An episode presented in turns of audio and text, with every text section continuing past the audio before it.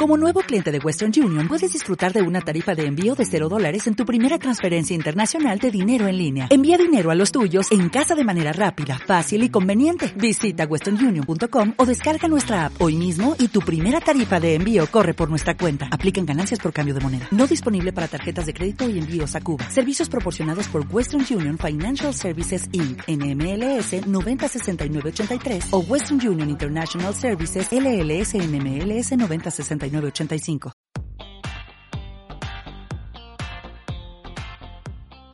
Gran Pablo, ¿qué tal? Muy buenas. Muy buenas. ¿Cómo está usted? Yo muy bien, muy bien. La verdad es que bien. Su equipo, Pues, y solo su equipo, lleva seis victorias consecutivas en Liga. Sí. Cinco de ellas, cinco de ellas sin encajar ni un solo gol. Eh, efectivamente. ¿A usted qué opinión le merece su equipo en el momento que, que atraviesa? Porque viene de ganar a los Asuna, pero de perder contra el Borussia Dortmund una derrota dolorosa. Bueno, verá, eh, el Sevilla mm, hemos comentado en pocas anteriores que, que como consecuencia de la falta de, de pretemporada que ha tenido, porque realmente ha tenido una pretemporada muy reducida y en algunos casos eh, estamos viendo los problemas físicos que está atravesando durante toda esta, esta temporada Jesús Nava. Hay que recordar que Jesús Nava acabó de jugar la final de, de la Copa de la UEFA y a la semana estaba, a la semana, estaba convocado con la selección española. Realmente es un sobreesfuerzo eh, para cualquier jugador muy importante. En el caso de Nava también. Y pensábamos que el Sevilla poco a poco iría cogiendo el tono físico. ¿En qué circunstancias estamos actualmente? Pues el equipo tiene un buen tono físico, por lo que ya es más fácil que, se imponga la calidad. Y, y, además están empezando cada vez más a entrar en rotaciones eh, mayor cantidad de jugadores. Eh, eso hace que la profundidad de, plantilla cada, cada, vez la veamos con mayor intensidad y más esperanzadora. Eh, estamos en un momento bastante óptimo y como consecuencia de eso, pues evidentemente están viniendo los resultados. Recuerda que el año pasado siempre hablábamos de la fiabilidad del equipo tanto ofensiva como defensivamente. Eh, ofensivamente, eh, re, eh, recordarás que el año pasado hablábamos mucho. Bueno, es un equipo que, que parece que no tiene gol, pero en todos los partidos mete al menos un Sí. gol. Bueno, pues en esta temporada, en los 23 partidos que llevábamos de temporada, es verdad que Liga, de liga, de liga, porque bueno, llevamos muchas más de otras competiciones. Es verdad que llevamos 34 goles a favor.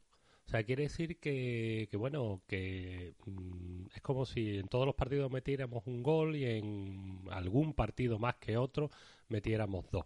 En realmente no son las eh, unas cifras goleadores espectaculares. Hay muchos equipos en primera división que tienen eh, que han anotado mayor cantidad de goles que el Sevilla. Pero el Sevilla realmente ha dejado de meter gol en cuatro de esos 23 partidos. Por tanto, sigue teniendo una constancia en siempre cumplir al menos con un gol. ha dejado de, marcar un ha gol. dejado de marcar en solamente en cuatro partidos. Y de esos cuatro partidos, en tres de ellos, eh, bueno, no, perdón, de las cinco derrotas que tiene el Sevilla en Liga, en cuatro de ellas es porque no llegó a meter ningún gol. O sea, cada vez que el Sevilla no ha metido ningún gol, no solo no ha ganado, evidentemente, Sino que no ha empatado. En cambio, ha dejado su O lo por- que es lo mismo, ha perdido. Claro, claro, Vale, ha perdido. O sea, cuando el Sevilla no ha metido ningún gol, ha perdido. ha perdido. Únicamente ha habido un partido que ha perdido eh, por 2 a 1. Pero el resto era como consecuencia de no meter ningún gol. Y en cambio, ha dejado su portería a cero en 11 ocasiones. Eh, cuando estábamos eh, a mitad de estos partidos que ya se han celebrado, más o menos en el 10, 11, eh, recuerdo que, que las cifras de, de- El Sevilla era el segundo equipo menos goleado de primera división y tenía, estábamos hablando de una cifra, bueno, en los últimos, más o menos en los últimos seis partidos eh, o cinco partidos, el Sevilla estaba en 16 goles en contra y el Atlético de Madrid estaba en 8, 7, 8 goles en contra. En este momento eh, tenemos exactamente los mismos goles en contra que el Atlético de Madrid, siendo los dos equipos menos goleados de primera división. El Atlético de Madrid ha empezado a perder fiabilidad defensiva en los últimos partidos y el Sevilla, en cambio, eh, ha ido consolidando su fiabilidad defensiva. En ese sentido, el Sevilla sigue una línea ascendente y hay otros equipos que, bueno, que le, que le está pasando factura. Probablemente la, eh, el nivel de, de condiciones eh, físicas que tuvo durante una gran parte de, la temporada que llevamos. Bien, si le parece podemos hablar un poco sobre el partido de los Asuna, sí. en particular. El Sevilla ganó en el Sadar en la tarde del la noche del lunes, ¿no? Salió con Bono en portería, Navas con Dedio, Carlos y Rekic, Jordán Fernando, Oliver Torres, Suso, De Jong y Munir El Yo cuento 1 2 3 4 5 unos 5 suplentes en general. No. 5 mm, no, 4 suplentes. 4 suplentes y el Sevilla Suso ahora eh, tampoco lo es, en otra fase de temporada sí lo ha sido. Vamos a, vamos a decir cuatro suplentes, ¿no? De John Munir, Oliver Torres y Rekic. Y mi sensación es que los cuatro tuvieron una actuación mm, bastante meritoria, fueron bastante responsables de, la victoria del Sevilla, no sé si te queda esa sensación. Y hoy eh, leía un texto de Paco Rico diciendo que lo bueno del Sevilla es que están viniendo momentos de bajón para algunos jugadores, pero los que están entrando a sustituirles están dando la cara. Están siendo jugadores que están resultando efectivos. Bueno, de hecho... No sé si tienes esa misma sensación. Sí, de hecho, eh, podríamos tener un debate sobre si realmente esos son cuatro suplentes. O sea, e, en el momento actual es evidente que, que Bono se ha impuesto definitivamente en esta temporada a Basli cosa que en gran, en una gran parte de la temporada pasada hasta que se hasta que se lesionó Baslik él era el titular indiscutible, teníamos poca confianza en Bono por, ciertas actuaciones ninguna. ciertas actuaciones de Copa de la UEFA en concreto. Bien, eh, bueno, ahí sí podemos considerar que, que Bono es el titular de esta temporada sin ningún género de duda. Ahora bien, Podemos entender que Jesús Navas es el titular eh, indiscutible, entre comillas, porque es evidente que, sí lo es, pero eh, podíamos plantear la duda si en este momento eh, aporta más, dada su, su problema físico, aporta más eh, Alex Vidal eh, al equipo o es Jesús Nava el que la aporta. De hecho, ofensivamente en los últimos partidos tiene más presencia Alex Vidal. Eh, eh, es posible que Jesús Nava tenga mayor capacidad defensiva, pero últimamente no sube tanto como subía cuando estaba bien físicamente. Está bastante renqueante. Y, creo que a pocos sevillistas le preocupa en este momento el hecho de que eh, Jesús Nava eh, tenga descanso y el sustituto sea Alex Vidal. En banda izquierda también podríamos tener ese debate. Es evidente que posiblemente el titular eh, indiscutible podría ser Acuña, pero Acuña está lesionado. ¿Cuánto le queda, por cierto? Pues, pues yo creo que le queda un mesecito y algo por lo menos. No estando Acuña, eh, nos podemos plantear si el titular en este momento es Escudero o es Rekic. Eh, Escudero ha tenido buenas actuaciones, teniendo en cuenta que además eh, ha empezado a entrar en el equipo como titular inmediatamente después de recuperarse. Tampoco ha tenido un margen de, de mejora física. Sí, lo que pasa es que el Sevilla no. Bajo mi punto de vista, el Sevilla no necesita actuaciones buenas necesita actuaciones sobresalientes.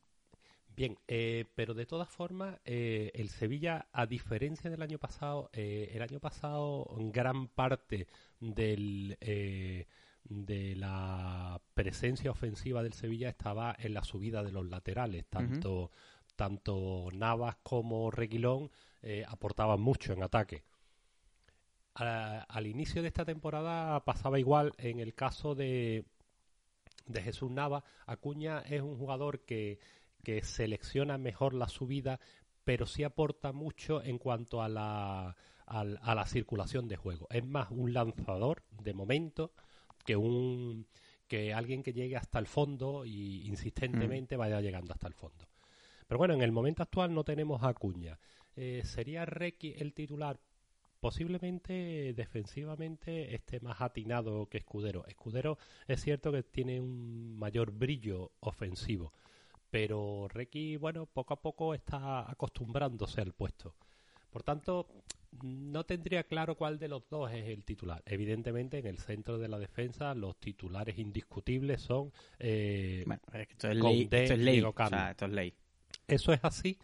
Y además, eh, de ser así, eh, cuando ha tenido que eh, ser sustituido por, por eh, algún otro, mm, en el caso de Google mm, eh, realmente tampoco ha bajado mucho las prestaciones, pero, en el caso de, Sergi, por ejemplo, sí.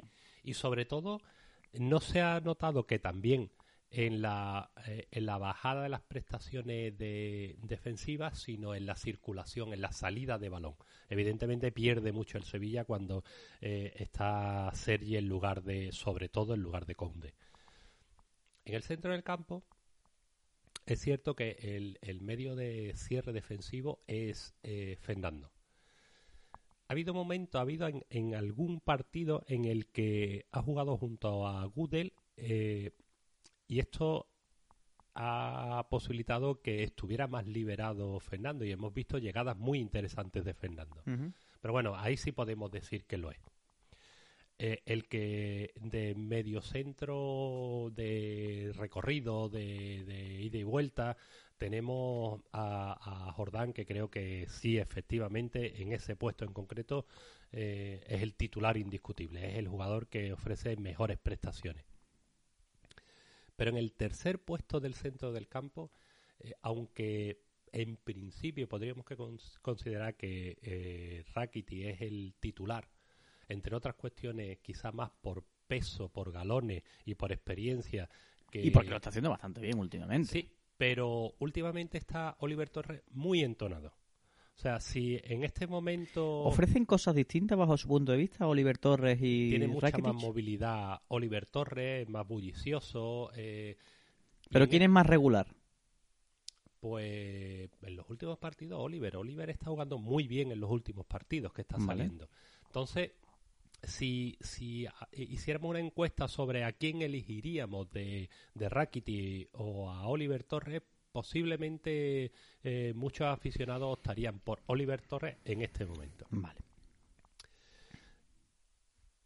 Por eso te digo que en este caso no sé si Oliver eh, en el partido de ayer era un suplente o era un titular.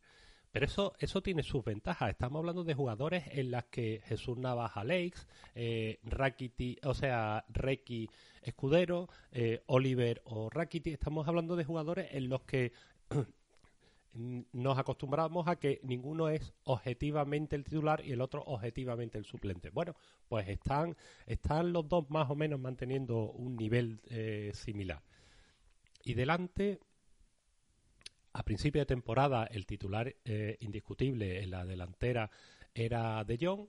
Eh, en Nesiri ha tenido unos partidos muy afortunados y, pero bueno, De Jong también está empezando a tener unos números goleadores interesantes. No llega a Enesiri, pero creo que lleva ya eh, como nueve goles, no digo en liga, en, todas las competiciones. Y está empezando a ofrecer eh, eh ciertas... Eh, sus, características son, aparte de meter goles, que, que, tiene además la particularidad de que aparece en los partidos más importantes. Es un jugador que, que baja el balón, que abre los huecos. Eh, técnicamente para esos espacios cortos es mejor que, que el. Por tanto, sí, podríamos decir que, que De Jong ahora mismo es el suplente y que, el, y que refrescó el equipo con, con el Nesiri. O sea, con De Jong con respecto al Nesiri. Después en banda derecha creo que el titular indiscutible ahora mismo es Uso y en banda izquierda es donde existen más alternativas. Y, y Munir jugó eh, contra el Osasuna en otras ocasiones. ¿Qué te pareció pone- el partido de Munir contra los Osasuna? Bien, bien, bastante correcto. A mí es que Munir me parece que ofrece muchísimas cosas. Y es- es cierto que he visto, por ejemplo, Munir vive de meter un gol al mes y de eso vive.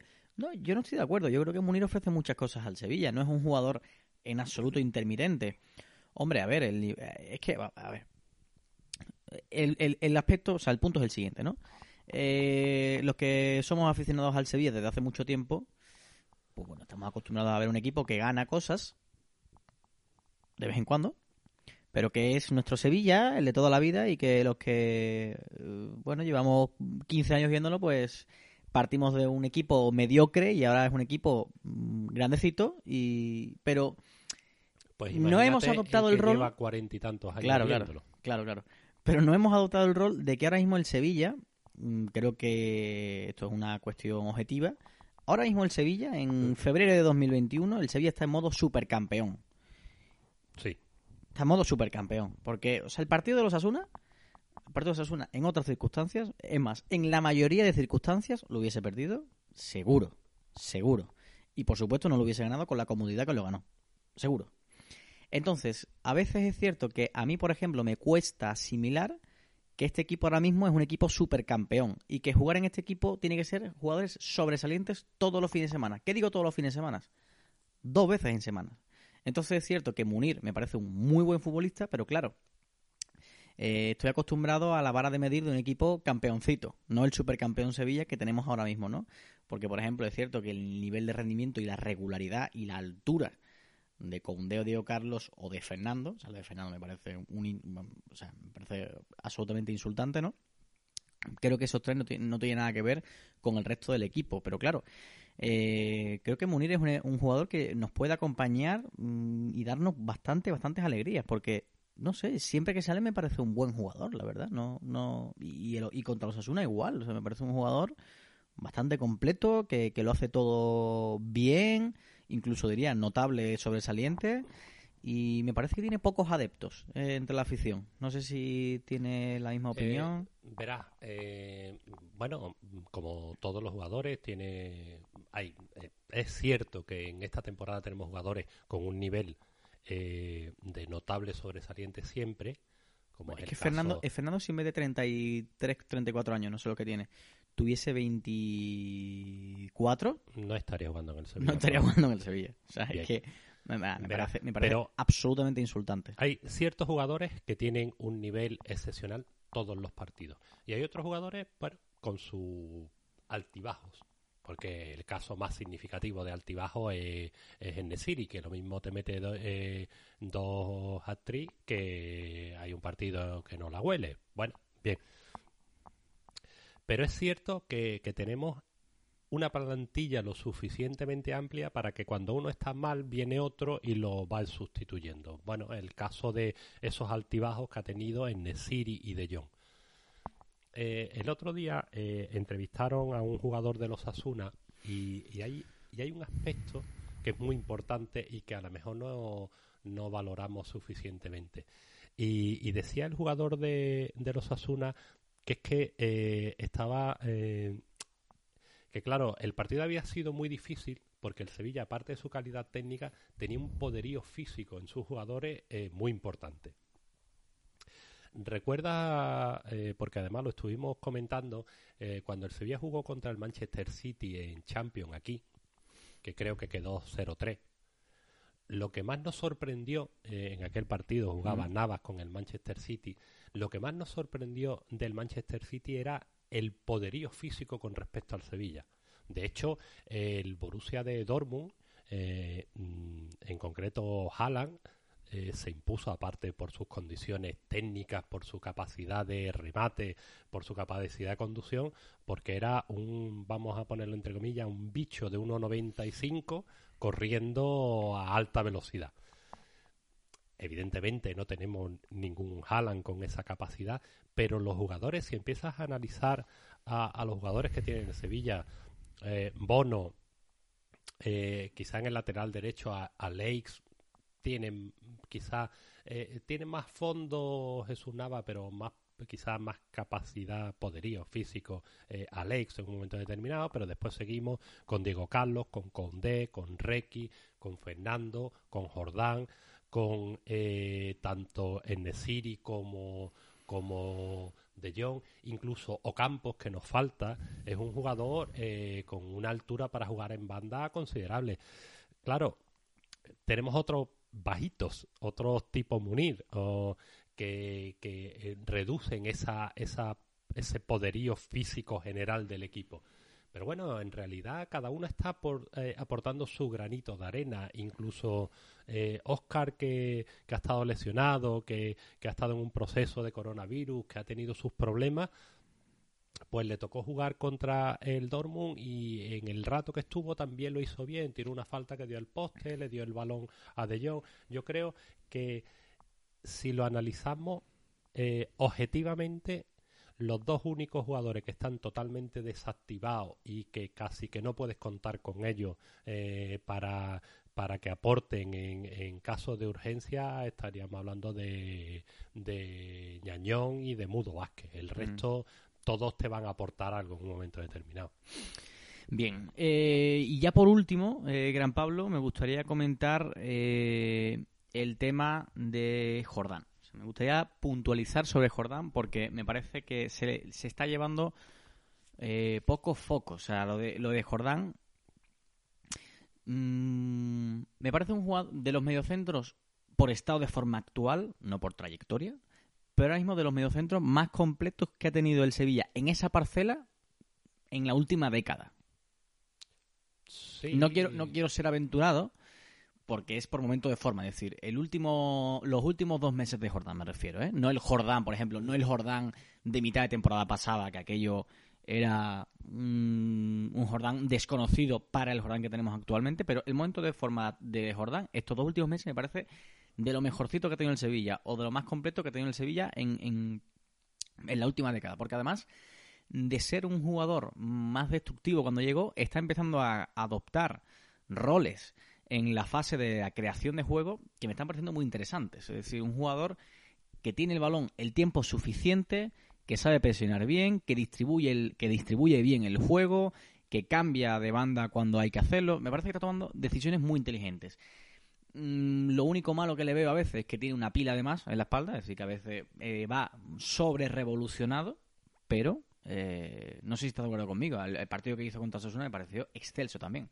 Sí, eh, eso, eh, sobre todo en el partido de los Asuna se, se vio claramente lo que voy a comentar. Eh, cuando, cuando veíamos al Barcelona de Xavi, de Iniesta, de Messi, veíamos que, que tenía una cosita que no tenían otros jugadores.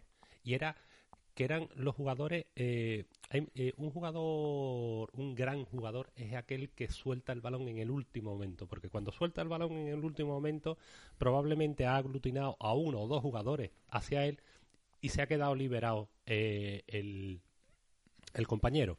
Claro, si lo suelta rápidamente, pues lo, lo, la, la, fase defensiva se reorganiza con mayor eh, mm, velocidad. En el caso de Jordán está empezando a aglutinar el balón y soltarlo en el momento adecuado. Eh, está a un nivel físico y técnico muy alto. Mm, tiene unas características particulares, igual que, la tiene Fernando, igual que en su momento la tenía Vanega, igual que hay, cada uno tiene sus características. Y lo importante de los equipos es que sepan eh, crear unas sinergias entre ellos. Eh, el que los compañeros conozcan a cada uno de los jugadores. Probablemente el crecimiento de Nesiri este año es que, por ejemplo, los compañeros ya saben que si le tienen que eh, mandar un balón en profundidad, tiene que ser un balón en el que gran parte del tiempo esté corriendo detrás del balón y que necesite uno o dos toques para controlarlo y rematar. Si le das un balón eh, que requiera eh, la conducción de Nesiri durante un largo periodo de un largo trayecto, probablemente tenga más posibilidades el defensa. Y eh, eso hace que ya, ya sabes cómo mandarle el balón a los jugadores.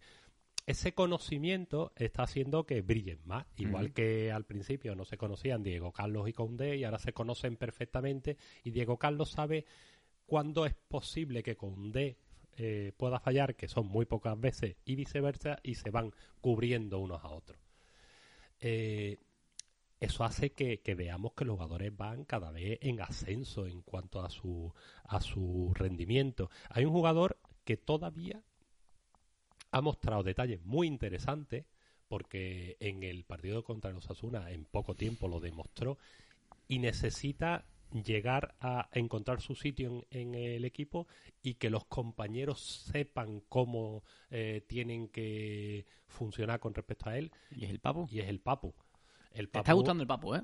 Bueno, es que es un jugador eh, que, que tiene protagonismo en el juego, que pero eh, de alguna forma podríamos decir que, el Papu tiene un tratamiento de balón parecido a Vanega en cuanto a que es el que coge el balón, intenta sortear contrario, empieza a aglutinarlo.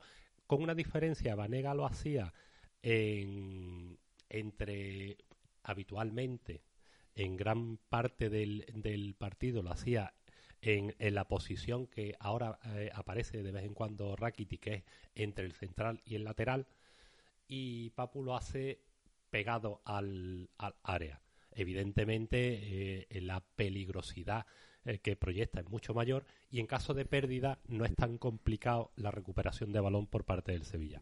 Pero bueno, en cualquier caso, por no volver a Vanega ni... Es un jugador que, que tiene un grandísimo golpeo de, de balón, tanto con, por su fuerza como por su precisión, que tiene visión de juego y cuando empieza a encajar probablemente veamos a un gran Papu que, que, que hará que el Sevilla todavía sea mucho más peligroso en ataque. Mm. Bien, eh, ¿quiere comentar algo más del partido de los Asuna? No, es el típico partido en el que tú lo que tienes que hacer es ganar con el mínimo desgaste posible. Yo creo que el Sevilla quería ganar con el mínimo desgaste posible, posible manteniendo el balón. Sabe que. ¿Y cree que lo hizo? Sí. Sí, eh, el Sevilla sabe que si defensivamente con determinados equipos, con gran parte de los equipos de primera división, si mantiene una cierta rocosidad defensiva y, y trata de robar balones en posiciones adelantadas, es muy posible que tenga varias oportunidades en el partido y, y, alguna siempre, siempre caerá. Eh, vimos un, un, primer gol que, que Diego Carlos le remata en su cara a, eh, Ariadne, se llama Aridane. Aridane. Aridane es un gran eh, cabeceador. Eh, el hecho de que le, le robe el espacio y, remate eh, tiene eh, gran mérito. Estamos, a diferencia de otros años, estamos empezando a tener muy buenos lanzadores de tanto de falta como de golpes indirectos. Todas esas facetas están aportando mucho en, el equipo. Sí, estoy de acuerdo. Y a mí, un jugador que tengo especiales ganas de ver más es a Oscar. Sí, eh, el, problema de, de Oscar es que, igual que de algún otro, es que ya prácticamente va a haber de aquí a final de temporada pocos minutos de basura dentro de un partido. Sí. Y, para que Oscar coja confianza, eh, tiene que ser o que salga ya eh, a la desesperada, como fue contra el Borussia, de bueno, vamos a ver si Oscar. Que lo hizo bastante bien. Sí, pero bueno, vamos a ver si Oscar cuela alguna de falta o de algún lanzamiento o algo. O. Es que en, caso contrario, eh, tienes que quitarle el puesto a alguien para que entre Oscar. Tienes que, que hacer que, que Jordán, que Rakiti o que, o que Oliver eh, dejen el, campo para que entre Oscar. Para eso tiene que ser que un partido esté, eh, a pesar de que hay cinco cambios y que siempre existe posibilidad de que le dé entrada, pero entiendo que el partido tiene que estar eh, ya muy orientado positivamente como para que tú de alguna forma veas a ver vaya cogiendo minutos, vaya cogiendo sensaciones. Mm. Muy bien, eh, Gran Pablo, ¿cómo, ya cerrando un poco, cómo ve lo que le queda al Sevilla, lo que se viene ahora, este sábado contra el Fútbol Club Barcelona? Pues mira, eh, el partido contra el Osasuna era un partido muy importante porque el partido contra el Borussia de Dortmund nos había dejado una sensación de eh, fragilidad defensiva. Eh, mm, eh, contra, contra el Osasuna hemos vuelto a, demostrar nuestra solidez defensiva. y, y en el deporte en general y en el fútbol en particular, muchas veces la, la, cabeza te hace correr más de lo que pueden tus piernas. en ocasiones, el agotamiento mental afecta mucho más que el agotamiento físico. El Sevilla tiene ahora una serie de partidos que tiene que ir a muerte con ellos. Tiene el partido contra el Barcelona de Liga, contra el Barcelona de Copa, tiene contra el Borussia de Dortmund y tiene el, el Derby. Contra el Betis. Y entre esos partidos tiene, tiene contra un partido contra el Elche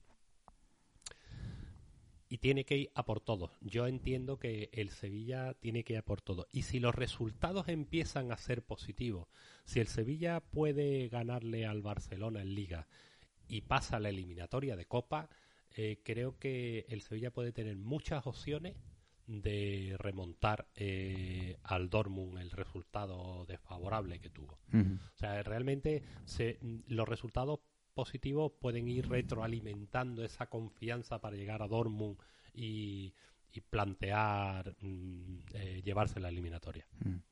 Bueno, pues si nunca hemos sido muy dados nosotros a porras en este podcast, mm, ahora mucho menos. ahora mucho menos, no vaya a ser que tentemos a la suerte. Pero yo sí tengo que decirte, Gran Pablo, que veo con optimismo lo que se viene ahora. Creo que no te voy a decir que vamos a ganar, que nos vamos a meter la final de Copa y que vamos a pasar a cuartos de la Champions, pero sí es cierto que lo veo con optimismo, ¿no? Y bueno, y si, y si no y si no ocurre ninguna de las dos cosas, bueno, pues la liga también está bastante bien y es una cosa a la que podemos ir. Ojo, y no quiero que suene conformista, simplemente, bueno, el objetivo del Sevilla es estar en Champions en la temporada que viene. Yo creo que el objetivo del Sevilla, eh, evidentemente, el objetivo eh, es estar en Champions el año que viene, entre otras cosas por la el refuerzo económico que supone esa circunstancia. Pero el Sevilla como institución quiere otra cosa, eso es otra cosa. Como institución eh, realmente sabe que hay ciertas oportunidades que pasan una vez cada 10 años y que si puedes tienes que intentarla. Pues creo, que, creo, que el Sevilla irá a Dortmund a morir matando. Pero no solo a Dortmund. Yo creo que el Sevilla va a ir a intentar llegar eh, con las máximas posibilidades posibles eh, a final de temporada en Liga, que va a intentarlo. Que mm. bueno, pues vamos a ver qué pasa. Realmente, en las circunstancias actuales, es cierto que el Atlético Madrid tiene cierta ventaja, pero Real Madrid, Sevilla y Barcelona están ahí los tres, eh, persiguiendo al Atlético de Madrid. Hablábamos de la psicología del deporte. El problema, eh, y le ha pasado mucho al Sevilla, es cuando tiene algo, entre comillas, ganado y tiene miedo a perderlo. Eso te suele pasar en las eliminatorias. Es verdad que hubiéramos preferido eh, un 2-0 eh, ganarle un 2-0 al Dortmund, pero en caso de que eh, el partido de Dortmund eh, empiece con un gol en contra del Sevilla, al equipo contrario le genera unas dudas sobre qué hacer en ese momento, defender, atacar, mm, y en ese escenario es donde, donde puede meter el diente el otro equipo. Entonces, yo creo que el Sevilla tiene que ir a todo, a por todo, con los mejores jugadores que, haya en cada momento. Las rotaciones, yo creo que en este momento no hay que hmm. plantearse rotaciones. Otra cosa es que te encuentres a ciertos jugadores excesivamente cansados. Pero si no es así, hay que ir por a, todas. a muerte con el que. De todas formas, el Atlético de Madrid, hablando del asunto Liga, el Atlético de Madrid tiene todavía que pasar alguna, algunos tramos, o sea, quedan 15 partidos ¿no? de liga, 14 para algunos, pero por ejemplo, el Atlético de Madrid todavía no ha ido al Madrigal, eh, tiene que ir a, tiene que venir al Sánchez Pizjuán, tiene que ir al campo del Betis, tiene que ir al campo del Athletic Club, tiene que ir al campo del Barcelona, es decir, que tiene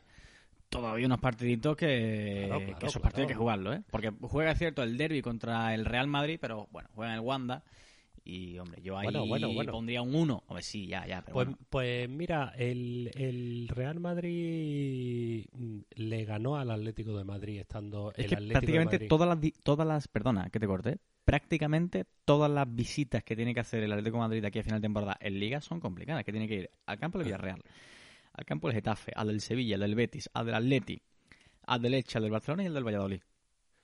En la Eh, última jornada. Pero, pero fíjate que el Real Madrid se impuso al Atlético de Madrid eh, cuando mejor estaba el Atlético de Madrid y cuando peor estaba el Real Madrid. O, o cuando no estaba excepcionalmente bien el, el Real Madrid. Mm, Sí, sí, habrá que en ver, los derbi el- el, eh, baja mucho el Atlético de Madrid. Bueno, yo creo que vamos a ver qué es lo que pasa este fin de semana, porque este fin de semana eh, la jornada es muy interesante. Juegan el primero contra el sexto, el segundo contra el quinto y el tercero y el cuarto. Y a partir de ahí ya veremos si realmente tenemos motivo para ilusionarnos. Por supuesto. Pues Gran Pablo, vamos a dejarlo por aquí, si le parece. Nos volvemos a ver para el siguiente partido, un Sevilla-Barça apasionante que se jugará el sábado y muchas gracias por estar aquí. Bien, pues a ver si, que, si hacemos un postpartido muy alegre. Hombre. eh, Supongo que sí. espero. Esperamos. Gran Pablo, gracias. A ti.